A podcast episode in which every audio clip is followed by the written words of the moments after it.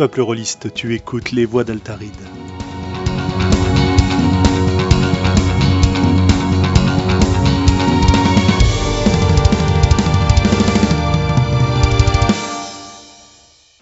Eh bien bonjour chers auditeurs des Voix d'Altaride, nous sommes le 8 avril 2017 et nous sommes au Festival des Mondes de l'Imaginaire à Montrouge en compagnie de Vivien Féasson. On a pu aujourd'hui voir les premiers exemplaires de Libreté qui commençaient à être remis à leurs souscripteurs. Alors comment ça va Vivien? Ça, ben ça va très bien. Écoute, euh, effectivement, on les a reçus aujourd'hui. On a dû, on a donc pu enfin euh, voir euh, bah, des personnes qu'on connaissait pas de, visu euh, venir chercher leurs exemplaires, discuter avec eux. Et ma foi, ça s'est pour l'instant très bien passé. Euh, je sais pas, on a peut-être vu une demi-douzaine de personnes jusqu'à présent. Euh, faut dire que c'est un petit peu calme aujourd'hui. Euh, c'est, il fait beau. Alors, donc ça t'amène à la conclusion finalement du, projet Libreté. Euh, on va avoir la soirée de lancement qui aura lieu mercredi à la librairie Caribe, qu'on a déjà euh, annoncé. Normalement, cet épisode devrait être publié avant. en tout cas, j'espère. Si tu devais faire un petit bilan à ce stade-là, qu'est-ce que tu aurais, euh, qu'est-ce que tu aurais euh, à dire de, marquant peut-être sur l'aventure, plutôt qu'un bilan général, parce qu'on va en discuter mercredi. Mais est-ce que tu as deux, trois points marquants sur cette aventure du crowdfunding depuis la conception du jeu, son test, son financement et aujourd'hui sa sortie en version papier? On peut peut-être commencer par euh, qu'est-ce que tu penses du fait d'avoir le bouquin papier entre les mains maintenant? Alors, ceux, qui me connaissent savent que je suis pas une personne extrêmement, comment dire, extravertie de, nature, mais euh, ça fait effectivement beaucoup de plaisir de voir le, de voir le livre, de voir effectivement qu'il y a des éléments sur lesquels, ben, on sait pas forcément ce sur quoi, euh, ce que j'imaginais au départ, d'autres qui au contraire correspondent exactement, voire même sont surprenants euh, quelque part dans le, dans le positif, quoi. Euh, dans l'ensemble, on a. Alors, je suis pas un spécialiste de la de la fabrication, donc j'aurais du mal à avoir le vocabulaire pour en parler. Mais euh, je reconnais que voilà, j'ai parfois fait des choix un petit peu bah, euh, pas au hasard, mais comment dire à l'aveugle. Et il y a des choses qui correspondent tout à fait. Un papier un petit peu plus épais, un aspect un petit peu peut-être pas vieilli, mais un côté un peu euh, euh, les spécialistes diraient ivoire, mais euh, bon, ben voilà, c'est ça, ça correspond bien à l'image que j'en avais. La, maquette euh, à un ou deux cafouillages près correspond, enfin, rend extrêmement bien dans le dans le rendu final. Les illustrations sont bien là. Enfin, voilà, donc le le, le, produit, on va dire, est, est, est tout à fait beau et, et tout à fait satisfaisant, quoi. Et quelque part. Euh, s'éloigne un petit peu de ce que j'aurais eu euh, finalement, enfin heureusement parce que c'était un peu l'idée, s'éloigne quand même de ce que j'aurais eu si j'étais passé par euh, bah, une plateforme de d'impression à la demande, on va dire. et c'était le but, hein, après tout, justement de, s'éloigner de ça, quoi, de, de donner un aspect, comment dire, un toucher ou un rendu physique en fait différent, quoi. Donc voilà pour cet, aspect-là. Après, est-ce que tu as une idée de d'autres thèmes euh, des éléments marquants, bah, en fait, euh, au final, on se rend compte que ça s'est plutôt passé de façon assez, euh, assez calme. Euh, à part un ou deux trucs, mais bon, je j'ai pas envie de rentrer dans les détails parce qu'on sait jamais, euh, voilà. Mais dans l'ensemble, euh, ouais, dans l'ensemble, ça s'est vraiment bien passé, quoi. J'ai eu un très bon contact avec donc que ce soit Laure Afchin, la maquettiste, ou Mathieu, donc pour les illustrations, et Nathalie pour la relecture. Tout le monde s'est vraiment investi à fond dans les choses. Les gens ont apprécié le, le travail, euh, le travail effectué. Ça a été un, enfin moi, pour moi qui découvrais, on va dire le métier d'éditeur en quelque sorte euh, pour la partie artis- artistique, ça a été vraiment euh, un plaisir en fait de travailler avec ces gens-là et, et de voir qu'ils, enfin un rendu de choses que je serais parfaitement incapable. C'est évident pour les illustrations, mais c'est aussi en fait clair pour la maquette par exemple. Et, euh, et évidemment, euh, il y a le travail invisible, on va dire, de la relectrice, mais, euh, son travail a quand même été euh, vraiment salutaire et on a pu voir que même une deuxième couche de relecture n'était pas, comment dire, inutile. Voilà. Donc, Et du coup, jusque-là, en tant qu'auteur indépendant, tu avais surtout travaillé tout seul? Est-ce que cette expérience-là te donne envie de, renouveler ce travail en équipe, que ce soit en, ayant la, direction artistique, comme tu disais, ou peut-être en participant à une équipe qui travaille sur un jeu? Pour ce qui est du, de participer à un, jeu avec une équipe, ça j'ai jamais été contre. Donc euh, là, si, jamais d'aventure ça arrivait, euh, il y aurait pas de souci. Enfin, évidemment, si le projet m'intéressait, etc., il faudrait voir les conditions. Mais dans l'absolu, oui. Euh, après, relancer un projet de ce type, en fait, ça pose un problème. C'est-à-dire que quelque part, j'en aurais vraiment envie. je trouve ça plus intéressant, on va dire, et plus fructueux euh, dans le résultat. Le problème que ça soulève, c'est celui du financement participatif, parce que ça demande quand même de lever des fonds. Euh, à moins de trouver des gens qui soient prêts à bosser avec moi et à juste être payés en pourcentage, euh, ce qui est quand même délicat, on va dire, à, demander, quoi. Et l'aspect en fait demander de l'argent euh, en amont une somme quand même importante euh, livrer un produit on va dire des mois après encore là ça va on est content parce qu'on a quand même tenu les délais euh, là-dessus tout le monde a bien a bien tenu.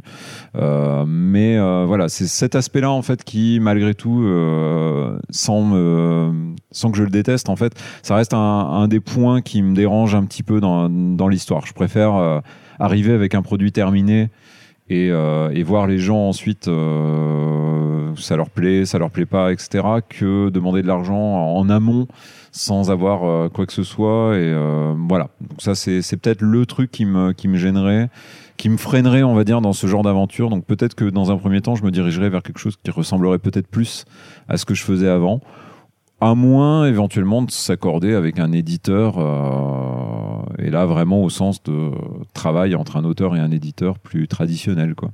Quel est l'avenir pour toi de, Libreté à partir de maintenant? Est-ce que tu, tu le laisses vivre sa vie maintenant que tu as fait la, la, partie du travail à laquelle tu t'étais engagé? Ou est-ce que tu, tu, conçois, je sais pas, de sortir euh, un guide complet des sirènes, euh, j'en sais rien, mais euh, est-ce que le, jeu va connaître une suite euh, éditoriale ou est-ce que euh, tu passes à un projet suivant? J'ai pas envie, en fait, j'ai pas envie de laisser tomber l'univers, mais ça soulève plusieurs questions. Alors déjà, il y a le problème de l'auteur qui, euh, comme tu dois toi-même le savoir, on a une tendance à l'éparpillement. C'est-à-dire que si on se laisse aller, on va tripoter euh, 10 000 jeux différents et jamais en mettre un. Donc je me force un petit peu quand même aussi des fois à réfléchir en termes de libreté, c'est-à-dire qu'est-ce que je pourrais sortir pour euh, développer un petit peu le jeu davantage? Est-ce qu'il y a une place pour un d'autres suppléments? Alors ça, c'est voilà, on arrive au deuxième problème. Quelle place pour un jeu qui normalement où chacun crée son univers il euh, n'y a pas vraiment de place pour des suppléments de background où j'irai développer des points d'univers ou des choses comme ça. Par contre, euh, là, je travaille déjà, j'essaye justement de me pousser à, développer donc un, nouveau cadre qui, pour le coup, s'éloignera très largement de, du cadre déjà écrit qui est Fleur du Mal, qui est plus dans la droite ligne de Libreté. Là, pour le coup, ce serait plus un truc où on quelque chose où on jouerait des pilotes de robots géants euh, dans le monde réel en train d'affronter des, euh, sirènes monstrueuses. On est en plein mode évangélion avec des enfants adolescents traumatisés par des adultes horribles et qui, qui pilotent des robots géants justement animés par la bile noire et où il faut qu'ils ressentent des émotions dramatiques pour pouvoir piloter quoi. Donc euh, ça, c'est le truc sur lequel je bosse. Après, j'avais dans l'idée aussi peut-être de développer l'aspect euh, éclaireur, c'est-à-dire des gens qui partent de Libreté pour aller euh, explorer le monde et peut-être voir un peu s'il n'y aurait pas moyen de faire un cadre là-dessus qui pourrait être réutilisé pour des gens qui voudraient envoyer des enfants en dehors de la ville. Peut-être avec des nouvelles, des nouveaux enfantillages. J'essaye de pas trop créer de nouvelles règles. Je me freine là-dessus pour que ce soit des suppléments et pas des nouveaux jeux mais il y a peut-être moyen, en gardant le cadre, en fait, de modifier ça, de partir peut-être, par exemple, sur du plus euh, stratégique voir s'il y a un moyen de, d'essayer d'aller un petit peu plus vers là, sans non plus complètement euh, renier le, principe de base, de, lorgner, on va dire, sur cet aspect-là. Après, comme j'avais dit déjà, il y a d'autres euh, idées, mais je peux pas parler de jeu en préparation encore, c'est plus des idées pour euh, toujours travailler dans le même univers, mais il y a aussi des idées pour travailler dans d'autres univers. Donc ça, ça dépendra après. Mais j'essaye quand même de bosser un peu pour euh, sortir des trucs qui, des suppléments vraiment de liberté et pas juste laisser le jeu comme on fait trop souvent, euh, le laisser avoir sa vie et puis l'abandonner complètement en fait dans les faits quoi. Ok, bah écoute, en attendant les figurines de robots géants pour Libreté Mecha qui vont être financées sur Kickstarter, j'imagine. Hein, bah écoute, on se revoit mercredi avec nos auditeurs pour une superbe soirée en direct avec bah, l'ensemble des gens que tu as cités précédemment, avec Jérémy Rueff qui a aussi aidé à la partie fabrication essentiellement et gestion du gestion du crowdfunding aussi. Et donc rendez-vous mercredi soir sur les voies d'Altaride pour euh, observer tout ça en direct euh, avec de la vidéo cette fois. Eh bien, euh, merci Vivian. Merci. Et au revoir. Alors nous sommes toujours au Festival des Mondes de l'Imaginaire. Et cette fois, nous sommes avec Monsieur Jérémy Rueff. Est-ce que tu as deux, trois moments marquants sur le, sur le projet Libreté et, et nous expliquer un peu quel a été ton rôle au final dans ce projet? Alors, premier moment marquant, c'est quand je l'ai lu. Bon, j'avais déjà apprécié euh, Perdu sous la pluie de, de, Vivien.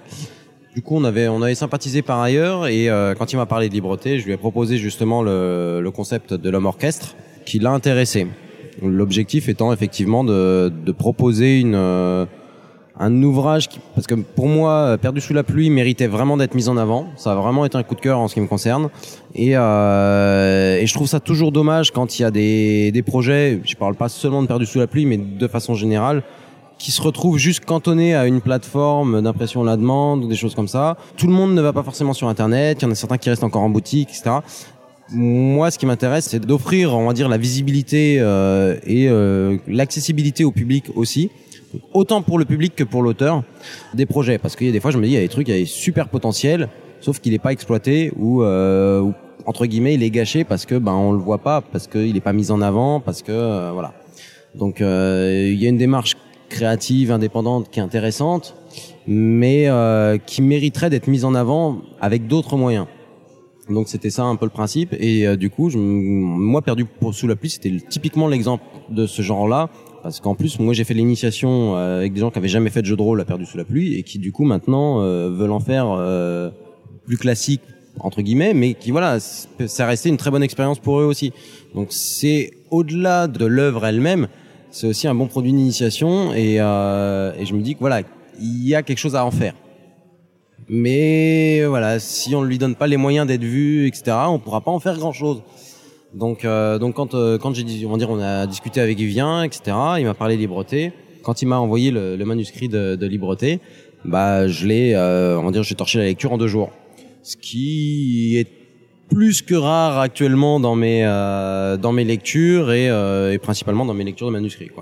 Au-delà de l'écriture, euh, ça m'a aussi mis les doigts dans le système Apocalypse dont j'entendais euh, beaucoup de bien, mais qui, euh, moi, à première vue, euh, me, j'irais pas me rebuter, mais euh, je voyais pas plus que ça l'intérêt, ou en tout cas, voilà, j'avais pas, j'avais pas eu, j'avais pas les clés pour le, pour l'apprécier à sa juste valeur. Et quand j'ai lu euh, Libreté, bah, je me suis dit ah oui, en fait, ça c'est ça, c'est cool. C'est vrai que ça a été le, vraiment le premier truc marquant, ça a été la lecture de Libreté parce que c'était euh, c'était vraiment un, coup de cœur pour le coup. J'ai apprécié et le et la façon dont c'était écrit et ce qu'il y avait dedans mm, et aussi le contexte. En fin de compte, jouer les enfants perdus, tout ça. voilà, ça m'a parlé vraiment direct à la lecture. Ok, donc ça t'a donné envie de t'impliquer dans le projet. Et tu as pris en charge globalement, principalement deux choses. Tu me diras si je me trompe ou pas. Euh, la mise en place du financement participatif sur Ulule, parce que tu connais la plateforme en fait, tout simplement. Et deuxièmement, deuxième élément, la fabrication du bouquin, quoi. C'est principalement ces deux-là. Est-ce que j'en oublie? Non, principalement c'est ça. Et de toute façon, je dirais le, le label L'Homme Orchestre est fait pour ça. Après, ce qu'il faut savoir, c'est que moi, j'ai proposé à, à, Vivien de euh, d'éditer Libreté, à compte d'éditeur, euh, enfin, euh, dire euh, classique, vraiment, voilà. Parce que moi, potentiellement, je me suis dit, voilà, j'ai envie de, de, de m'impliquer plus et d'en faire quelque chose d'un peu différent par rapport à ce que c'est là. On avait une vision euh, qui était la mienne et je me suis dit euh, ouais j'aimerais bien euh, voilà ce que j'aimerais bien moi avoir etc. voilà comment je le vois. Est-ce que ça t'intéresse qu'on le fasse comme ça? Donc je lui ai fait je lui ai proposé autre chose. Il m'a dit ouais non je préfère rester dans le dans le côté l'homme orchestre indépendant partenariat etc. Je fais ok d'accord sans problème. Et effectivement là où je suis intervenu principalement c'est sur le financement participatif effectivement après le, fait que je connaisse bien la plateforme que du coup j'ai suivi les formations, que je me renseigne régulièrement, même sur les aspects législatifs, euh, etc. Je fais des journées de- d'information, ce genre de choses, pour euh, rester euh, à jour et voilà connaître un petit peu le fonctionnement, les bonnes manières de faire, etc.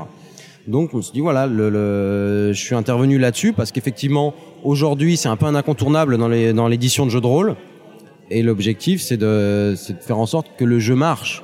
Donc c'est autant intéressant pour Vivien que pour moi parce que moi effectivement je m'implique sur ce projet mais euh, et je prends une, petite com hein, sur sur le travail que j'ai que j'effectue mais euh, c'est sur la vente de livres euh, si le projet réussit.